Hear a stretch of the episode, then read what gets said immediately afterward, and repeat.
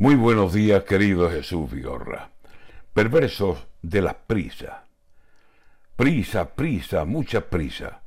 Parece que de repente se fuera a acabar el mundo y hubiésemos de hacer frente a mil asuntos que vibran como si fueran urgentes. Hemos alargado vísperas y ya todo asunto tiene, antes de llegar a ser, una cola de tres meses. Si en primavera adelantan todas las fiestas que pueden preparando y preparando el momento en el que lleguen. Ahora, por el otoño, ya lo estarán viendo ustedes, preparan la Navidad de tal forma que parece que fueran a ser el niño antes del próximo jueves. Y así todo, todo, todo.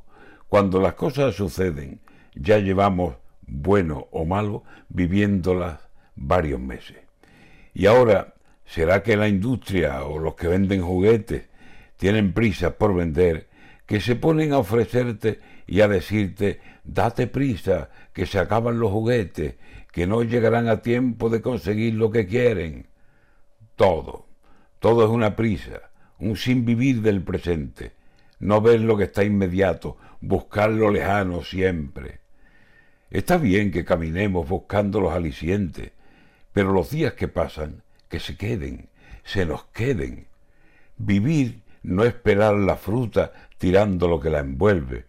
Vivir es que los segundos nos vayan haciendo fuertes para poder con las horas, con los días, con los meses. Vivir pensando en mañana, en mañana solamente, es quedarse sin vivir el tiempo que ahora se tiene.